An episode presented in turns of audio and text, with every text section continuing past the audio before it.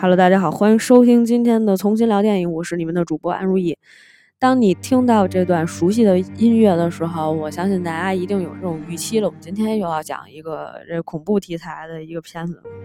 我现在我基本上属于连续讲了两个恐怖片子了，这是第三个。呃，因为最近这段时间确实就好片子比较少哈。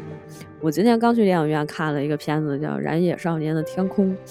呃，主演是这个彭昱畅、许文怡啊，导演张一白、韩旦，编剧李泽林。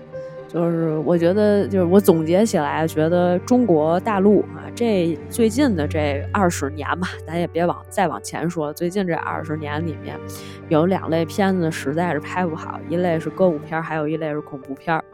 啊，歌舞片由于呃，这个可能是我们经验不太足吧。所以呢，在这个叙事和怎么样跟这个就日常的这种情节展现和歌舞怎么去去去这个转换哈，就做的不是特别好。再加上这个《燃野少年的天空》里面有很多问题，其实在于。呃，就是它这个剧情也不连贯，然后包括设定呢也比较悬浮，这个可能演员哈也有一些各种各样的问题，还其实主要是还是因为这个故事没做好，所以整体让大家看起来有点嗯，哎呀，我觉得更像个舞台剧吧，也不能说它完全不好，就是它的形式更加舞台剧一些，放在呃电影院这样的场景里面，可能并不是特别的适合。就是我说的是，就是这一周的新片儿的情况。然后这个戛纳电影节正在如火如荼的进行当中，主竞单元基本上已经马上结束了。估计我们录完这期节目，可能呃金棕榈的奖马上就要出来了啊，大家拭目以待。反正这个现在看不了，等着资源吧。另外一类呢，就是我们今天我们刚刚说到的这个恐怖题材哈，恐怖题材。上一次呢，我们介绍了《世界奇妙物语》，这属于嗯 SP，就是在一个比如说一百多分钟的这个电影里面有不同段落的一些叙事。那么今天我们要介绍的这部电影。同样也是以这种方式来呈现，但是呢，它可能并不像它比这个《世界奇妙物语》呢，可能结构性会更好一点啊，就是因为它实际上是在一个公寓或者一个大厦里面发生的各种各样诡异的事情，然后最后它可能会把这个事情整个都串联起来，因为它互相之间啊是有关联的。我们今天要介绍的这一部电影呢是。啊，今年新出的二零二一年啊，六月三十号刚刚在韩国上映的电影叫做《怪奇宅》，还有一个名字叫做《怪奇公寓》。这是盛俊在他参军之后啊，呃，这个主演的第一部片子啊，所以啊，退伍之后吧，主演的第一部片子，所以呢，也是就是很多人都非常期待吧。目前在豆瓣的评分是六点九，有人说这是今年恐怖片的天花板，也有人说这是，啊，韩国电影里面已经超过了，嗯，那个昆池岩的一部这个韩国电影哈。我们先来看看这个剧情，我稍微跟大家来聊一聊，我们再讲说这个。呃，故事就是这个这个电影在在做评价也不迟哈，就在大家来听一听。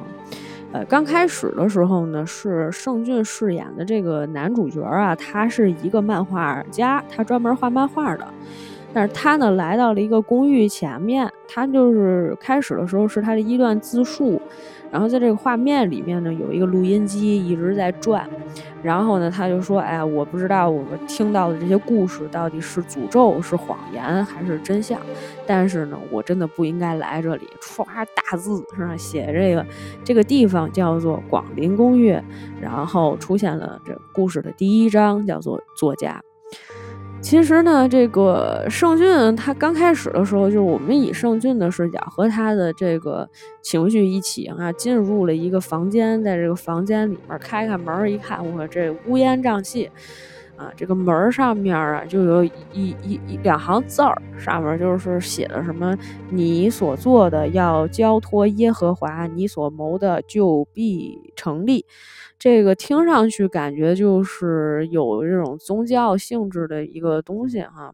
紧接着呢，就是哎，房顶好像有什么动静，有些什么黏黏糊糊的东西。他抬头看了一眼，这个时候呢，他的这个人物是面对着镜头的，所以他是背对着那个门，门旁边有一个小角。那个角上呢，就出现了一个穿绿色衣服、穿绿色校服的小男孩，背对着这个镜头。哎，他感觉好像有什么东西，有什么人，但是他回过头一看，哎，什么都没有，是吧？然后这个时候呢，就咣当一声出来一老头儿，哎，特吓人。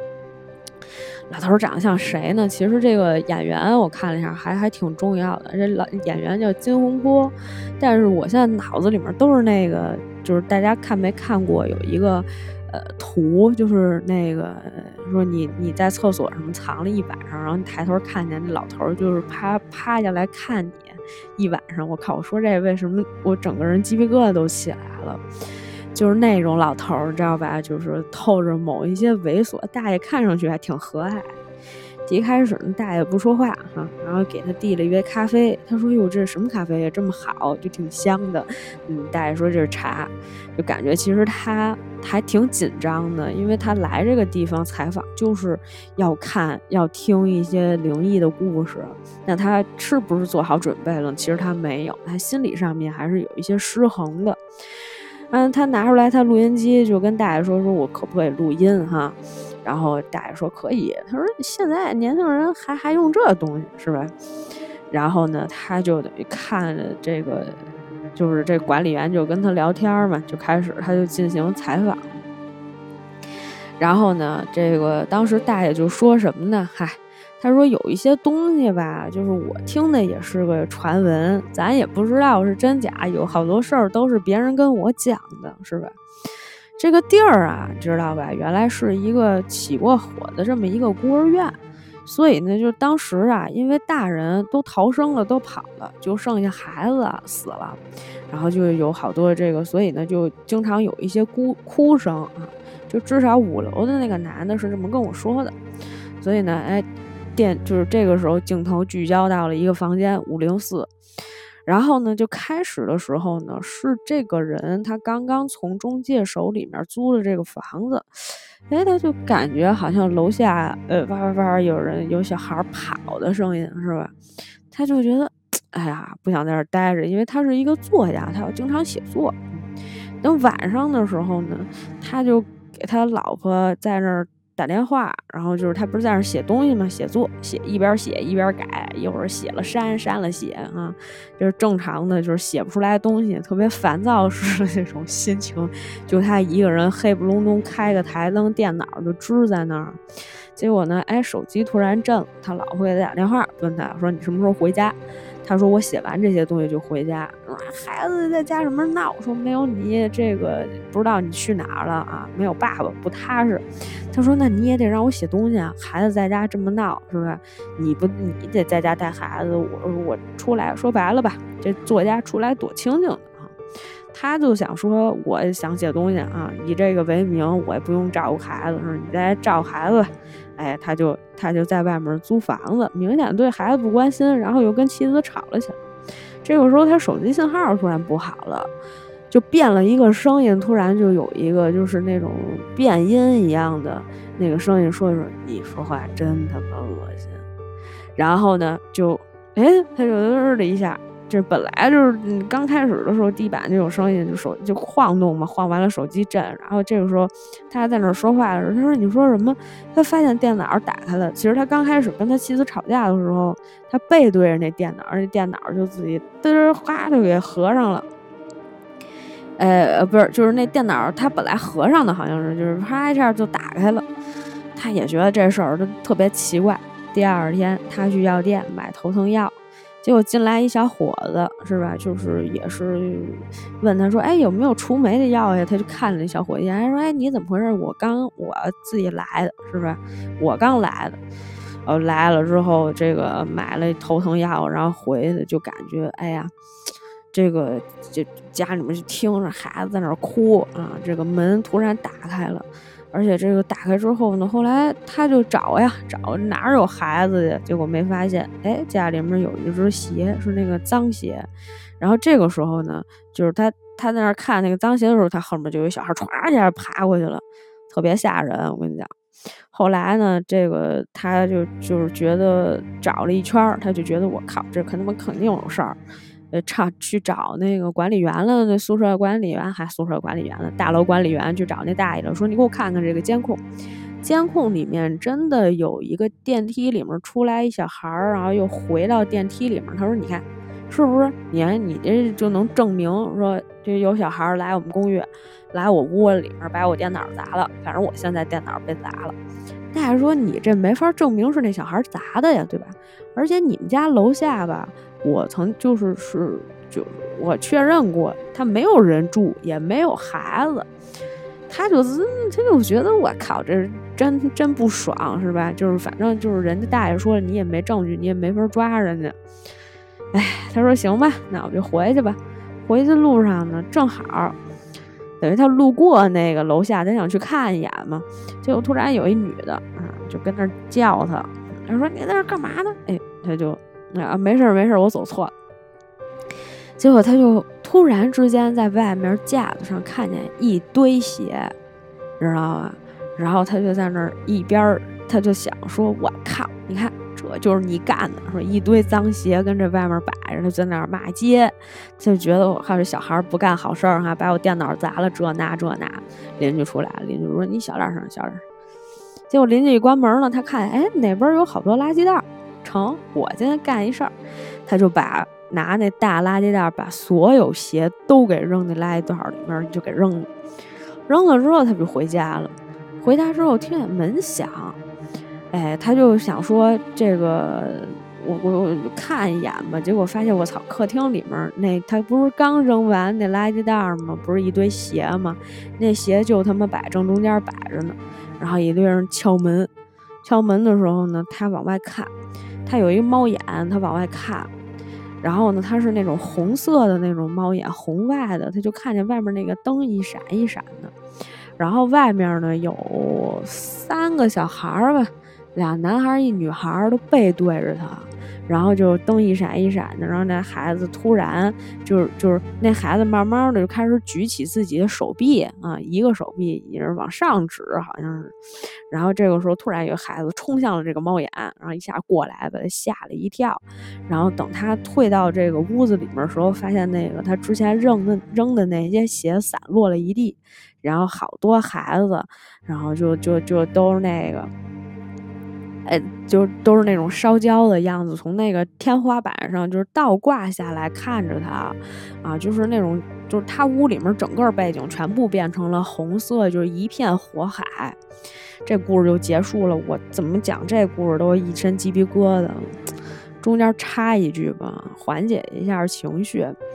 我最近一段时间听这个我的一个就是别的群别的这个粉丝群里面的一个小姐姐给我推荐了一个嗯这个广播节目，然后呢是一个就是也是讲灵异故事的，然后呢是俩北京大哥，每次呢他俩一讲的时候北京腔特别重，我被深深的影深刻的影响了，然后呢但是就是说实话哈，有的时候你。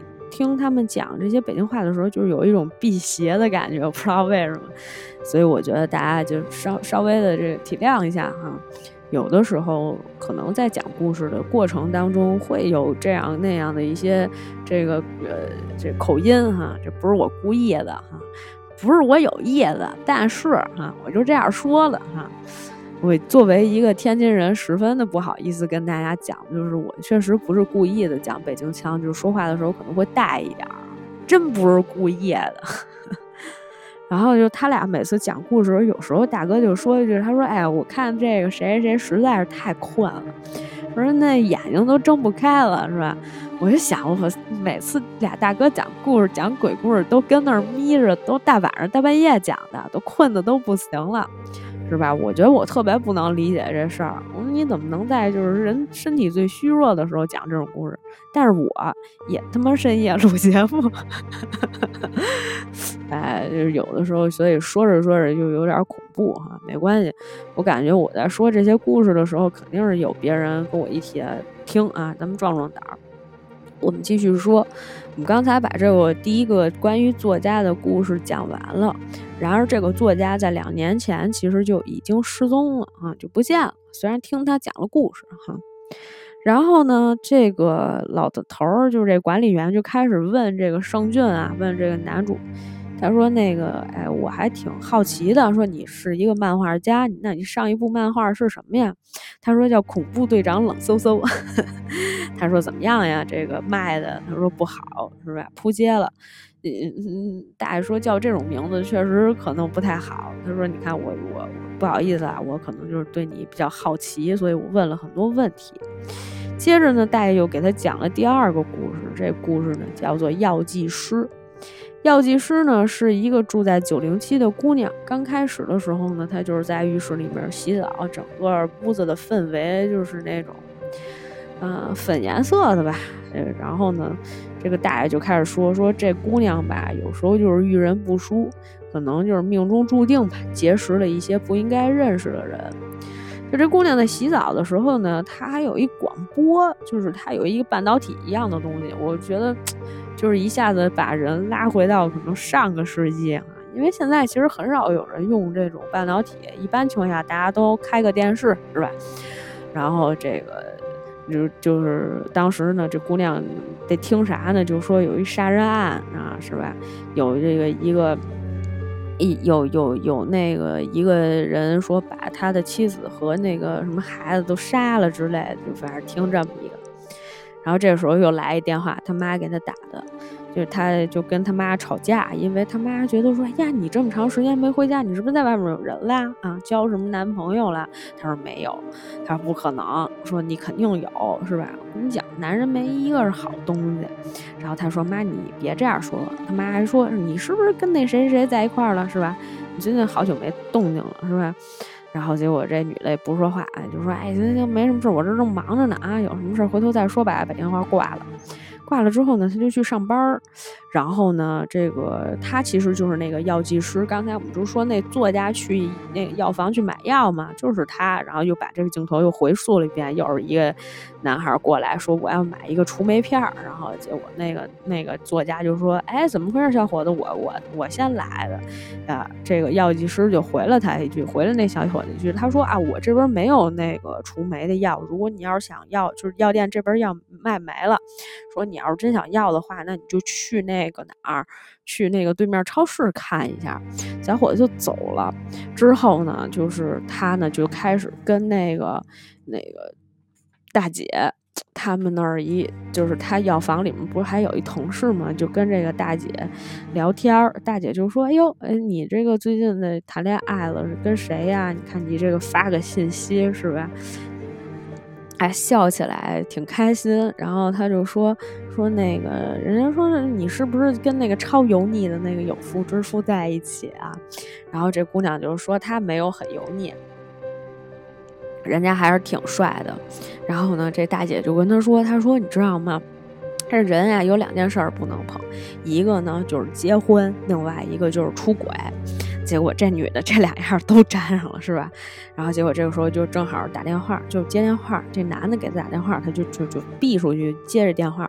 是那女的，是是是另外一个男的，就是沉重的这种呼吸声，就跟他说说那个我最近可能不能回家了。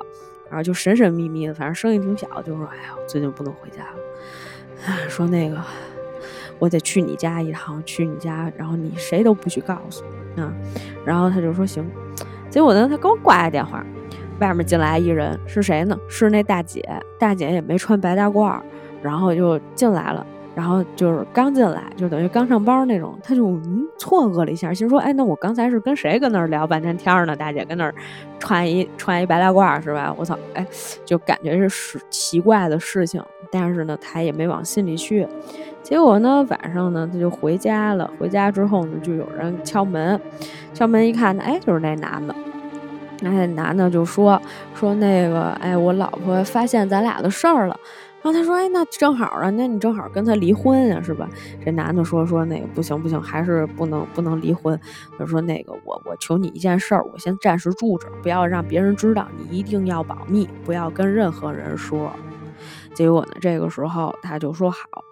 那他半夜醒过来的时候呢，他发现这个男的没在他身边睡觉，然后结果那门是开着的，他就是有一点亮光，然后他就走出去了。走出去之后呢，就看那个浴室里面好像有人，好像在那儿洗澡，是吧？浴室里面还有音乐，有水声，哎，就是那个音乐那窗户口上你能看见一个人的那种轮廓嘛，是吧？然后呢，结果他就。他就问，然后想说，哎，是谁呀？结果后来他就慢慢慢慢的过去，打开了门，结果发现里面一个人都没有，只有这个水，哎，停了。突然之间，这个淋浴头就停了。然后呢，这个有这个广播，就是他那早上起来听那半两铁还有声音。结果呢，这个他就也没多想。第二天早上起来，那看着男的，也不知道咋回事儿，然后他就去上班去了。上班的时候呢，他刚进去就有俩警察过来找他，就跟他说：“说我们帮你协助调查个事儿哈。”因为那大姐呢就跟他说：“嗯，这个你你您自己看着办吧，我帮不了你，是吧？人俩警察来找你的。”然后人就说呢，说你最近有没有联系那个谁谁谁呀？就是他出轨，就是出轨他的那个男的嘛。他说没有，怎么了？而这男的吧，就是杀了他们家全家，然后他现在逃逸了啊。所以我们现在在找他。如果你有任何关于这个男的的情报或者行踪，或者他联系你，一定要第一时间通知我们。警察呢就走了。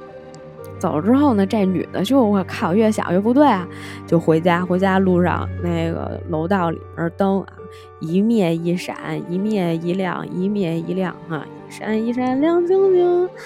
然后呢，结果就回家，回家之后呢，灯家里面灯全开，男人在那儿洗澡呢，然后又洗澡，洗澡也不是个好戏，你看看这是动不动就洗澡。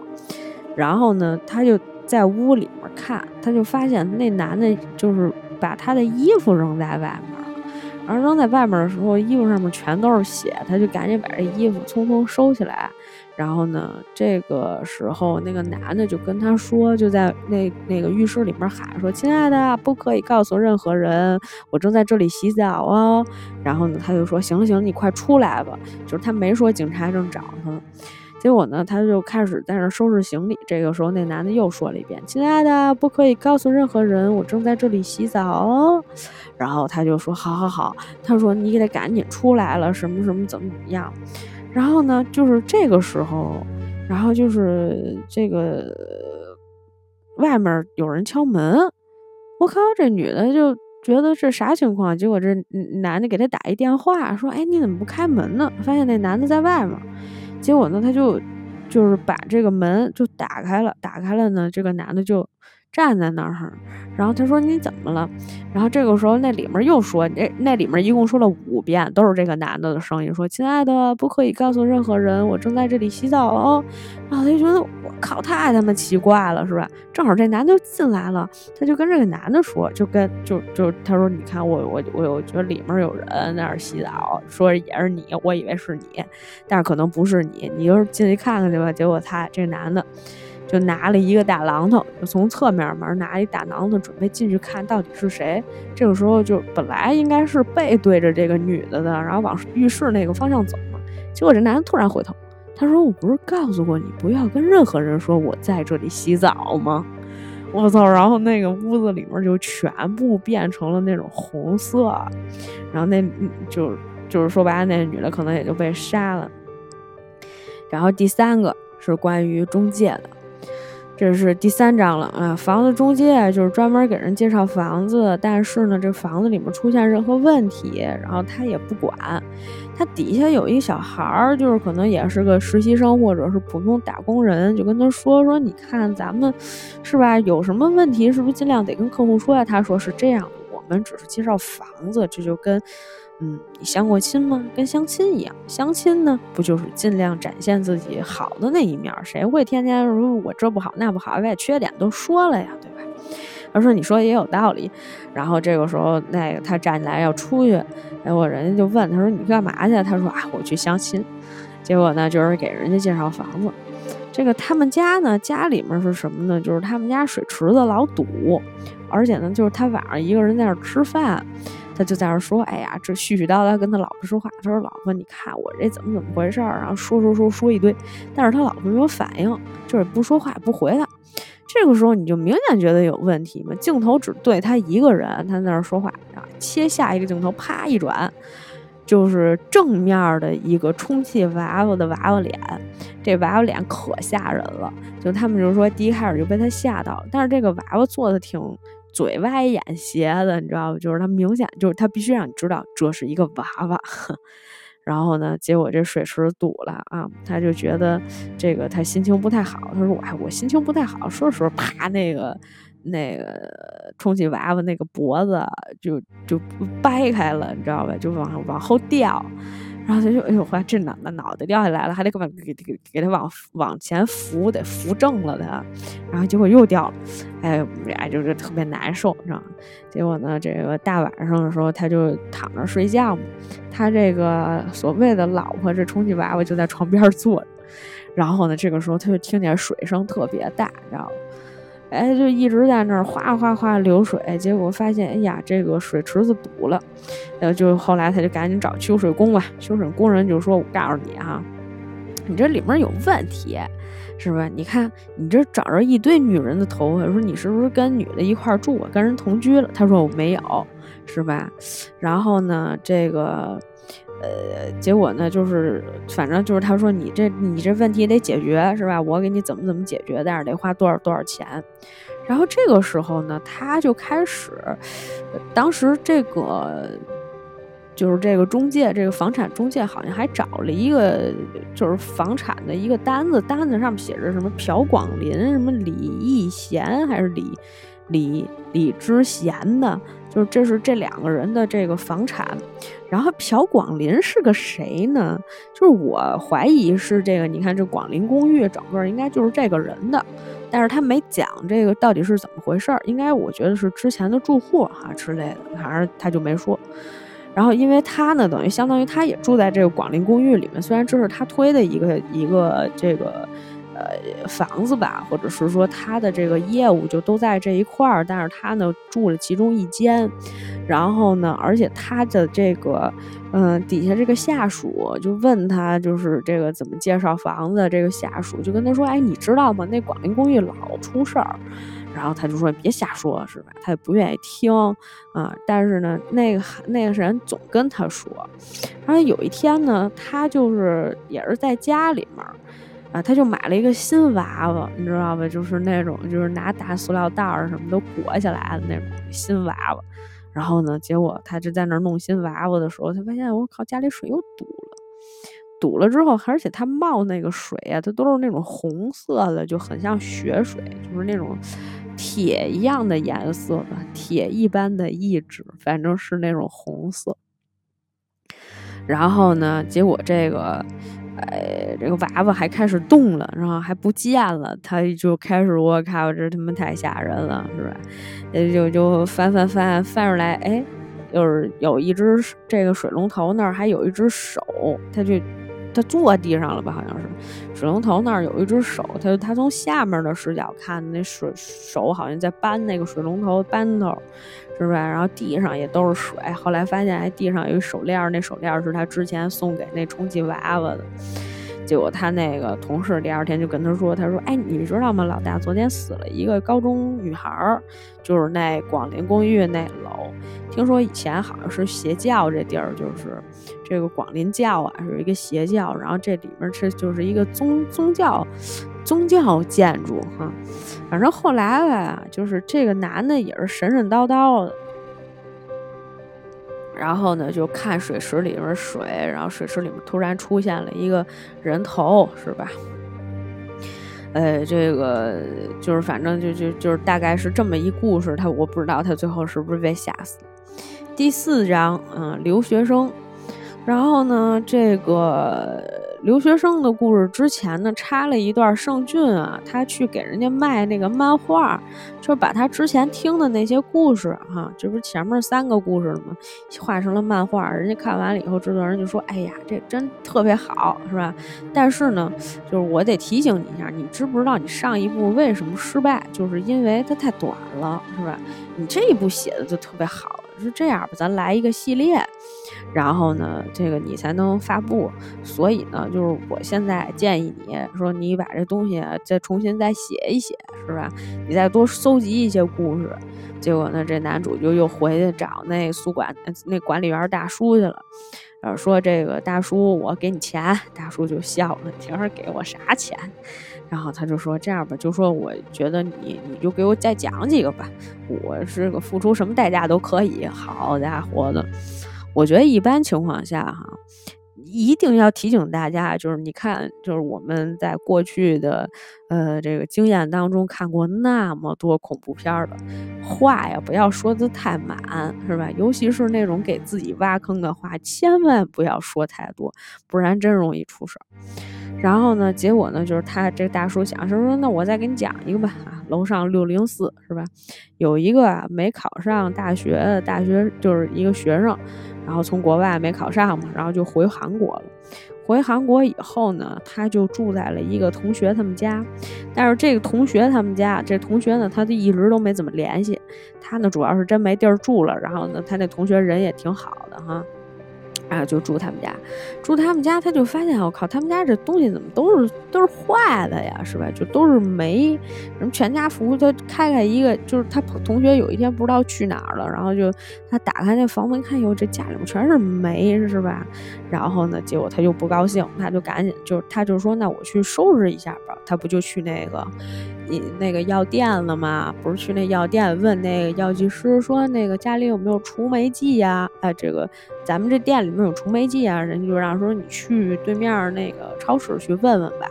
结果呢，后来他就去了，去完以后回家他就收拾这房子，反正中间还有好多奇奇怪怪的点啊，我这里面都没怎么讲。就反正他就在那收拾房子，他给收拾了，他说差不多了。结果他那同学回来了，结果就一下大发雷霆，就说你把我爸妈还给我，说你怎么能这样什么之类的。然后他那同学脸上就开始冒各种奇怪的泡，就特恶心。因为他同学本来脸上就长痘，他呢就第一开始啊，他就觉得。他这个同学有问题，他就赶紧跟别的同学联系。那个他跟别的同学联系，别的同学也觉得，哎呀，怎么你好长时间不联系我？他说，哎，我这不是回国了吗？刚回国之后，哎，我突然想起你来了，什么？我刚到这儿，就说那个能不能去你家住住呀？什么？你家有没有人？他就想赶紧搬走。结果呢，他没搬走，然后就被他同学给那个拉住了，你知道吧？就是他的那个照片，就突然伸出一双手拉住了他。然后他同学就出现了，然后就跟他说说那个，你以后还是继续跟我好好相处吧。然后呢，结果就把这个，就是呃，结果呢就把就把他就牢牢的就拉住了。这故事是比较简单的哈，中间看那故事的过程还还是铺垫的还是比较不错的哈。中间有很多小的这些细节，但是呢，它稍微有点恶心，我就看的也不是特别开心，嗯。就我觉得恐怖片最好的就是什么呢？它又吓人又不恶心，但是不恶心基本上不可能的哈。呃，然后呢，这个第五个故事就管理员，这个他就跟人说呀，这个管理员就当时说啥呢？说这个很久以前啊，就是他有一些地方它是封闭的，你是进不去的。但是呢，可能有一些其他线索，他呢就把一副钥匙给了这个男主盛俊，跟他说你可以去这个大楼里面去看一看。啊，然后呢，结果他就来了，说那个什么零幺五零四还是怎么着，然后就有一电梯，他背对有一人背对着男主啊，那人跟他打了一个招呼，关门打招呼，开门也打招呼，就一侧脸，男主觉得这人就不太对，然后他就一直跑，然后那个人就开始哭，然后就追他，追他过程当中，这个时候插入了另外一个故事环节，就是这个大叔跟他讲。其实我并不是这个公这个地方的管理员，我呢原本就是，但是呢，就是我们当时发生了一件事儿，发生什么事儿呢？就是有一天啊，冬季特别冬季特别冷的一天，他跟那个刚才在电梯里面笑的那个人，就我们是那种就观众视角里面，你看到的是这个大叔，这管理员大叔，跟另外一个就是刚才那个男主碰见那跟鬼一样那男的，他们俩人要去偷钱，就是说在这个广林教的教主，邪教教主的这个。藏匿他的这个尸体的那个地方呢，里面好像是有一个保险柜，他俩人就去了，去了以后还看见那教主尸体，教主尸体那个脚上还有一一对链子就捆着他。而且呢，就是那个屋里面全都是各种灵符啊，就是那种奇怪的东西吧，都挂在那儿，可能镇这个东西的啊。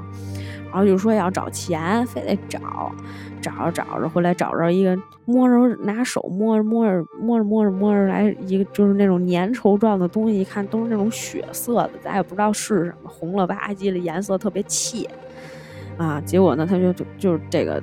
他那个朋友呀，不想找了，就觉得害怕。但是呢，这大叔就跟他说啊，这个舍不着孩子套不着狼，大概是这意思。说咱偷了这个钱呢，就是将来拿着这保险柜里钱呢，你妈的病就有治了，是吧？赶紧赶紧的。哎呀，结果呢，哎，大叔真找到了。结果打开一看，是个尸体，是吧？就是反正这个哦，对，然后就是他们当时好像是后来从那个尸体里面拿出来一把钥匙，哎呦，太恶心了！我觉得这特别像那种，就是咱玩那个密室逃脱，有的时候就是这样，你找了半天钥匙在哪儿呢？钥匙在这个尸体嘴里，你必须得从这尸体嘴里拿出来，怪吓人的人。然后呢，他们拿出来一把钥匙，还是特别恶心。然后结果第一开始说都是钱，然后在那儿，他那朋友在那儿撞撞着钱就不见了。这管理管理员继续装钱。哦，不是管理员开始装钱，然后结果呢，就是这个这个变鬼这大哥，这电梯里面这大哥，然后就开始。拿钱就就就发现他不见了，不见了之后那怎么办呢？咱自己拿钱，自己拿钱，拿着袋子跑，跑完以后就准备要开车，开车这个时候突然就有人敲那个车门，吓死了。他一看，哎呦，大哥来了，就让大哥上车。上车之后，大哥也不说话。结果他低头一看呢，就是一个，就是就是一双脚，然后这个脚就是那种紫色、红色的，然后回来一看还有链子。我靠，这不就是刚才他们看到的那个尸体那样？他抬头一看，我操，尸体是吧？就是干尸哈，对着他，就跟绑绑绑了一样。然后呢，结果这个时候呢，这个就切回来，这男主呢，这个时候就开始就被各种就是被一个什么鬼然后抓。啊，是吧？他就开始跑，最后他跑到一个屋里，那个门啪一下就给关上了。关上以后呢，大叔就跟他说：“他说和你在一起的这段时间特别开心，我会想念你。”这个男主呢就一直当当当当当敲门，是吧？也不开门。然后这个大叔呢就变成了男主的样子走了。也就是说啊，我们现在来推理分析一下这个问题。然后结尾的时候是什么呢？结尾的时候是男主的小师妹，因为觉得就是他有问题，于是乎呢，这个小师妹当时就拿了男主，不是第一开始有一个录音机上面录音吗？结果他就打开那录音机听了，听了之后呢，就发现只有男主一个人的声音，没有别的声音。就是男主问哦，那您那个能给我讲讲，我可以录音吗？哎，然后停顿一段时间，没有人说话。男主说：“好好好。”然后一会儿又说说：“嗯，我这一次的漫画是什么什么，就就就是他一个人对话。他师妹觉得不老对劲的，于是乎，在这个电影的结尾的时候，他师妹进入了这个房间，然后就跟开场那男主进入房间是一样的，头上有那什么耶和华怎么怎么着那个那那那两句话。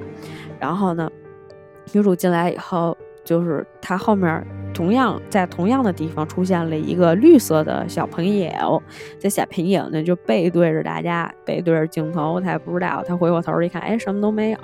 这个时候，哎，他眼前的那个门啪突然开了，开了之后，他师兄出来了，就是圣俊。然后呢，他说，哎呀，师兄你去哪儿了？什么怎么怎么样？然后结果他师兄笑了一下，眼珠转了一下，转的时候黑了一下，就整个没有眼白，全部都黑掉，然后这电影就结束了。我们来分析一下啊，分析一下就是什么呢？这故事可能很像那万能钥匙，就是说呢，呃，就是类似鬼魂的东西，或者是这个广灵教的这个教主，这个人他需要一个躯体才能把他的这个灵魂装进去。虽然前面讲了那么多的故事啊，大部分故事呢也跟邪教无关，但是就总体上说来哈。我们来尝试去做这样的一个联系哈，联系就是什么呢？当年这个孤儿院是吧？不知道是不是孤儿院，还是孤儿院被烧了吗？刚开始这么说，孤儿院里面呢，就是为了献祭，所以呢，就是死了好多孩子，死了好多孩子呢，就有很多怨怨气就非常重。然后呢，这个广林教吧，就反正一邪教吧，邪教组织的这个。教主呢就不知道咋就死了呗，死了之后呢，但是他一直在找，就是他的这个，呃，有这个人身的这种，就是这个替身一样的人，是吧？他就能寄居在人体的这个身体里面，跟万能钥匙那个找那个新的人、新人类去寄居在那里面，我觉得其实差不多都是一个意思。呃，总体上说来，我们现在来做个评价吧，是吧？我看有人说说这个亚洲都市怪谈故事好像又回勇啊，比之前的什么恐怖故事系列和香港李碧华夜系列都要好看。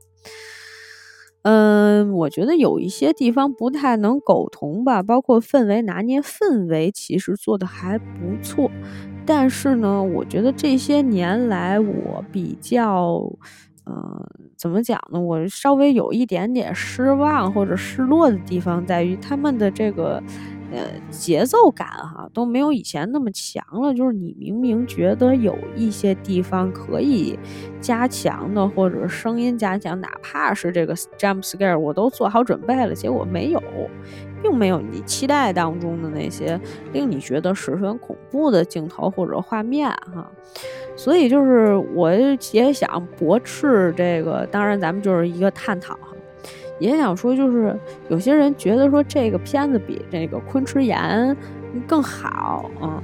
我看过《昆池岩》，然后同时呢，我也看了一下，就是那个之前那个《墓地邂逅》吧。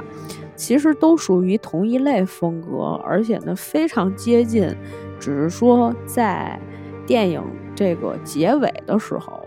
啊，是吧？出现了那个就是经典镜头，我现在仍然不能对那个镜头释怀。《昆池岩》这电影，说实话，我并没有那么害怕，因为我当时也是有一天晚上，大晚上十一点多，我坐在，我就开一小台灯在我们家客厅就看这电影。我看到中间的时候，我还是没觉得恐怖，直到看到最后出现的那一幕，以及出现了那个声音，然后让我整个人。毛都要炸起来了，就是我要是一只猫，我整个我整只猫都得是那种烫，就仿佛就是都能立起来那种。那一幕真的是久久不能忘怀，因为昆池岩的最后那一幕，我觉得我可以给这片子打四星。虽然有些朋友说觉得要太假了，我心说，我跟你讲，这么多年来从来没有一个片子能吓我吓成这样。所以其实说起来哈，我还是觉得，嗯，昆池岩确实拍的不错。然后至于说这一次的这个呃怪奇宅，或者说是说叫怪奇公寓呢，我觉得它有一些令人觉得哎意想不到的，或者是说让人觉得有一些害怕而惊悚的一些场景。但是你说它是不是今年的天花板？哎，我们拭目以待吧，说不定。呃，这个还能出现更好的哈。我看那个今年好像这个戛纳电影节还有一个也不错的，叫《无畏者》还是叫什么的。我们期待看能不能超过这一部。但是对于亚洲的电影市场来说，今年这个片子已经算是可圈可点的吧。虽然就是我朋友都在说说啥说那个，哎，觉得不是特别尽兴哈。包括我看那个桃姐给的评论也不是特别高。因为我是觉得，嗯，这个在过去的这个岁月里面，可能也是岁数大了，随着年龄的增增长，你看过很多的一些鬼故事，然后包括听很多的鬼故事，然后就是听那些鬼故事，真太吓人了，我是真的无法想象了。如果那都是编出来的，我觉得那也挺厉害的。这种纯粹就是基本上属于编出来的，但是它这个节奏感啊，有的时候不是特别强，嗯，就是我还是觉得就是还可以再加强一点，还可以变得更好。至于说李碧华夜系列好不好看，我建议大家还是去看一下《惊魂夜》和，呃和，哎呀，啥来着？反正那俩夜系列啊，有那么。也就是大概不是每个都是三三个故事或者四个故事嘛，都有那么一个或者两个做的还是不错的。任达华自己做的哪个故事都圆不上，我都不知道他在讲什么啊，那确实是不太好。但是其他的就是也有可圈可点的地方。至于说这一部呢，整体现在聊下来，我觉得我大晚上十，我现在已经一点多了，就跟这聊这个的时候，还是有一丝丝的这种恐怖的气氛哈。包括我在讲的时候，我也是会觉得，哎，有些地方确实挺吓人的。如果当你身临其境，当你就进。沉浸式的去看这个电影的时候，你有代入感的时候，你还是会觉得心里面毛毛的哈。然后这个关于邪教的这个点吧，哎，我觉得也挺有意思的。如果说这个，因为韩国呀，其实是一个，就是我觉得邪教还挺多的，他们邪教，韩国邪教也都挺有名的，是吧？影响十分深远。然后这个其实包括有一些这个事件哈，沉船事件什么的，大家有兴趣的可以去翻一翻，其实都跟韩国邪教有关系。所以就是说还是要远离邪教哈，就是所以这在这个片子里面，就是比如说有邪教啊，然后这个凶杀呀，啊，然后包括这个什么这个孤儿院这个火灾呀，然后这个灵异事件呀。然后他这个出轨呀什么的，就是很多话题全部都融入到一起了哈，就是人的这种贪欲，然后包括一些无奈，然后最后这个男主其实他就很悲惨，是吧？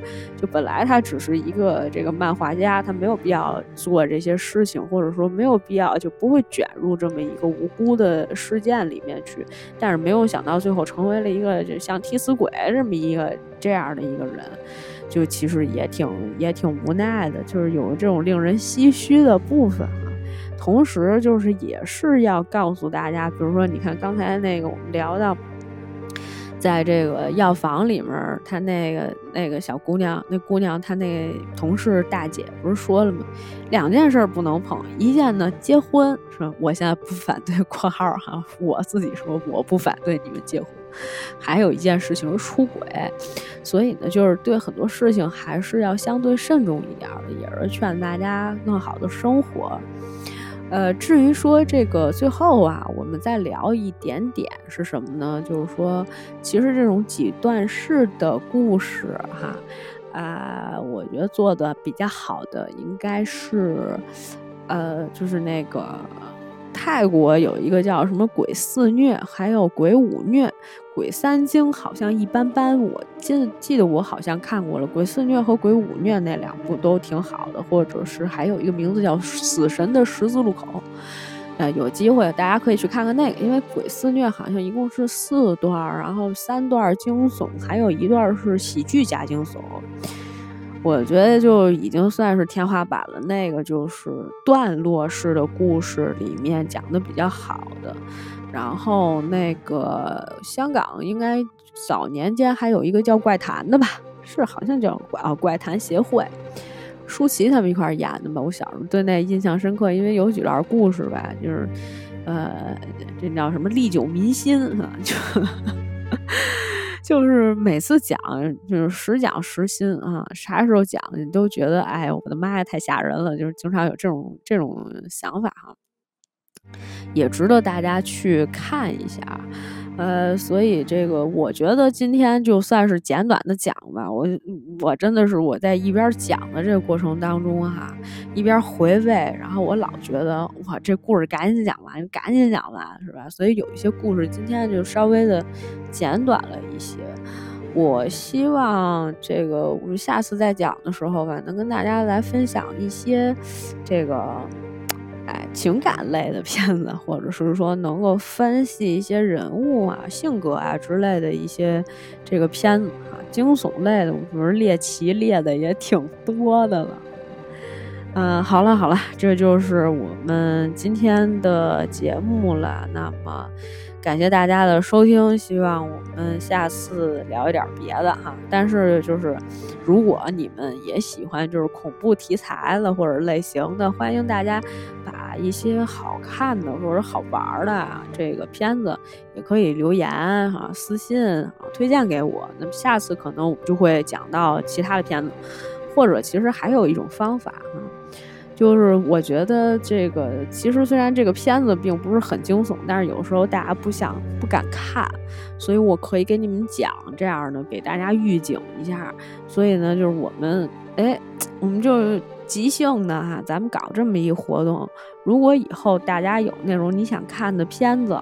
但是你又不敢看，你可以发私信或者评论给我，告诉我。当然，我觉得最好片子好一点，咱这评分别太低了，至少得六点五以上的，是吧？别回头你天天拿着那四点多分的、五点多分的跟我说，哎，这片子我想看一眼，我不看烂片儿，就是稍微优质一点，至少评分能够达到一个及格线水准的，你不敢看，然后呢，我又没有看过，或者是我看过，我可以给你讲，好吧？好了，那个这就算我们给这个喜爱恐怖片的胆小者们的一个福音吧。呃，希望大家有机会啊，就是我们还是通过这样的一个平台，然后去做交流。我也给大家多讲一些这样的故事，如果你们愿意听的话。好了，感谢大家收听今天的节目，我们下期再见。